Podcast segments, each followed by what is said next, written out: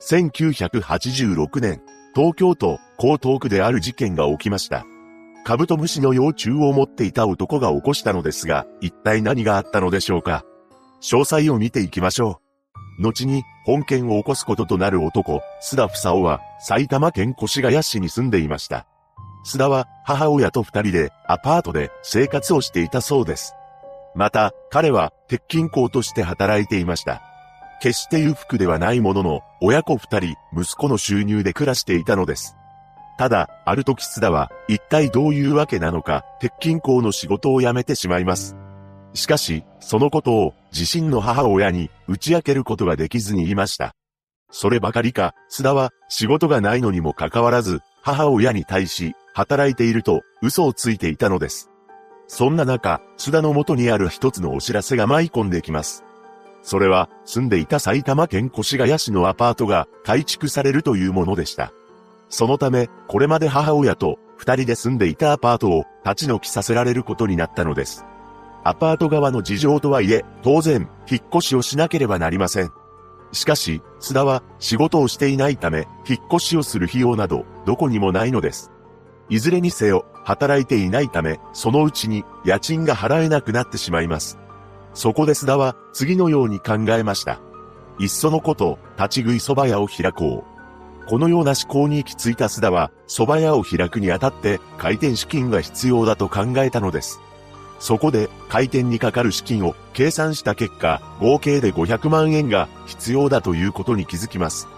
こうして自宅の引っ越しの費用や蕎麦屋の開店の金が欲しいと思った須田はとんでもない計画を立て始めるのです。なんと子供を誘拐して身代金を奪い取ろうなどと画策していったそうなのです。彼は以前に見ていた映画や過去に実際に起こっていた誘拐事件を参考にして綿密に計画を立てていきました。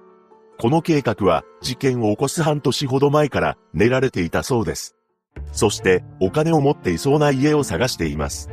そこで以前に見たことのある一家を思い出したのです。その一家というのが本件の被害者となる本間博士くん一家でした。実は須田は埼玉県越谷市のアパートに住む前に東京都江東区に住んでいたことがあったそうです。本間さん宅は東京都江東区にあり書店を営んでいました。そのため裕福な家庭であり資産家としても知られていたのです。そしてひろしくんは、この一家の三男坊として誕生しています。彼は事件当時、小学校に入学したばかりの6歳でした。ひろしくんは元気で活発な少年であり、小学校に入学してからもすぐに友達もできたそうです。そしてひろしくんは同級生の家によく遊びに行っていました。また、彼は虫が大好きな少年だったと言います。これらの事実を須田は数回の下見を重ねていき、調べていきました。そして、この家なら金はあると思い、ひろしくんをターゲットに決めたのです。そんな中、須田は母親に対し、次のように告げています。新しいアパートが見つかった。1ヶ月後に引っ越しする。これは真っ赤な嘘であり、実際には引っ越し先など見つかっていません。しかし、アパートの退去日時は迫ってきており、ついに計画を実行することになったのです。そして須田は、ヒロシ君の気を引くために、犯行の2日前にあるものを用意しました。それは、カブトムシの幼虫だったそうです。この幼虫を使い、ヒロシ君を誘拐しようと考えたのです。こうして、すべての準備を整えた当時45歳の須田は、埼玉県から東京都江東区に移動しました。事件当日である1986年5月9日、この日、ひろしくんは午後1時頃に遊びに出かけています。彼が向かったのは同級生の家でした。そこで数時間遊んだ後、同級生の家を後にしています。そうして帰宅していたひろしくんは、江東区深川2丁目の高速道路の下の路上を歩いていました。そんな彼に一人の男が近づいてきます。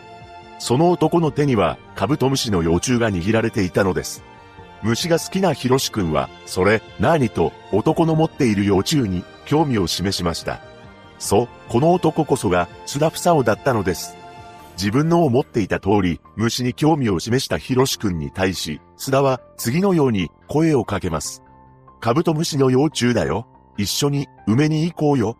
この誘いに乗ってしまったヒロシ君は、津田の後をついて行ってしまいました。そして二人は出会った場所からすぐ近くにある神社に入っていきます。そこは江東区富岡一丁目にある富岡八幡宮だったそうです。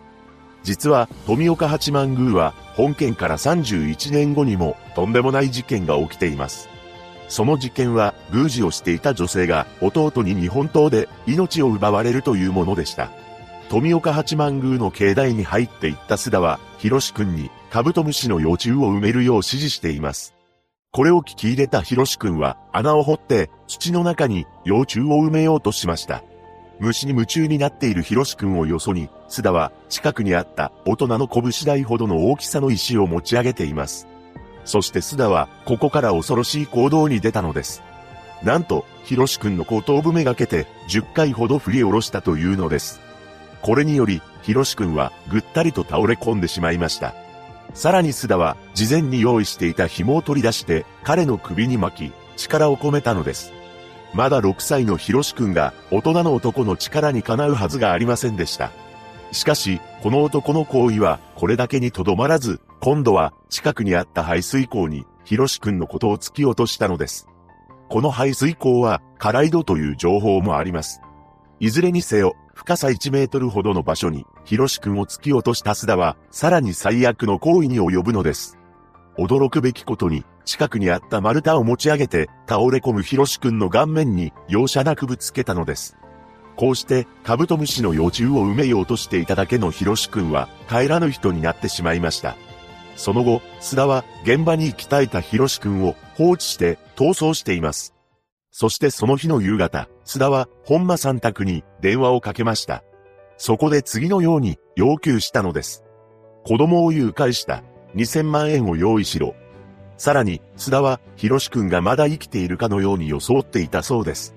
この電話は何度もかかってきたそうで、本間さんは息子がまだ生きていると信じ、すぐに警察へ通報しています。そこで警視庁捜査一課と深川署は身の代金目的の誘拐事件だと断定し、特別捜査本部を設置して捜査を開始したのです。本間さんは、ひろしくんを助けるために、なんとかお金をかき集めていき、その日に用意できたのは200万円でした。そして同日の夜に、ひろしくんの母親が、とりあえず準備することのできた200万円を持って、須田と落ち合う約束を取り付けたのです。身代金の受け渡し場所として指定されたのは現場近くにある清澄公園だったと言います。そして同日の午後10時過ぎ、ひろしくんの母親が200万円を持って清澄公園に到着しました。母親が待っていると、須田が現れ、声をかけてきたのです。その瞬間、張り込みをしていた捜査員たちが、須田に飛びかかり、身柄を確保しました。こうして任意同行された須田は往生際の悪いことにすぐに自供はしていません。しかし、翌日の午前2時過ぎになって、ようやく広志くんを手にかけたことを自供したそうです。そして、須田の自供通りの場所から変わり果てた姿の広志くんが発見されました。そのため、須田は緊急逮捕となったのです。ひろしくんのご両親は息子が生きていると須田から聞かされており、その話を信じていたため、絶望へと突き落とされました。その後の裁判で須田は起訴事実を全面的に認めています。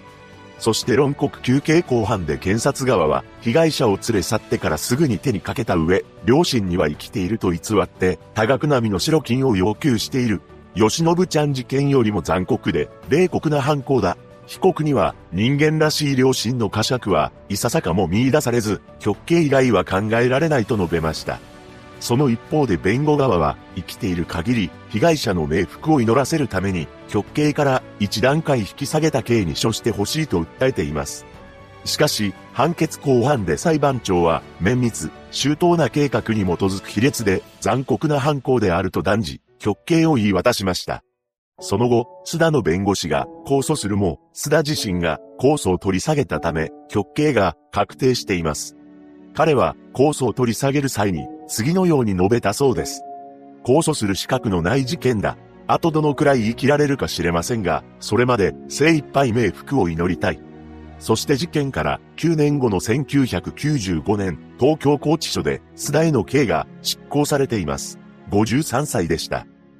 一人の男が起こした本事件。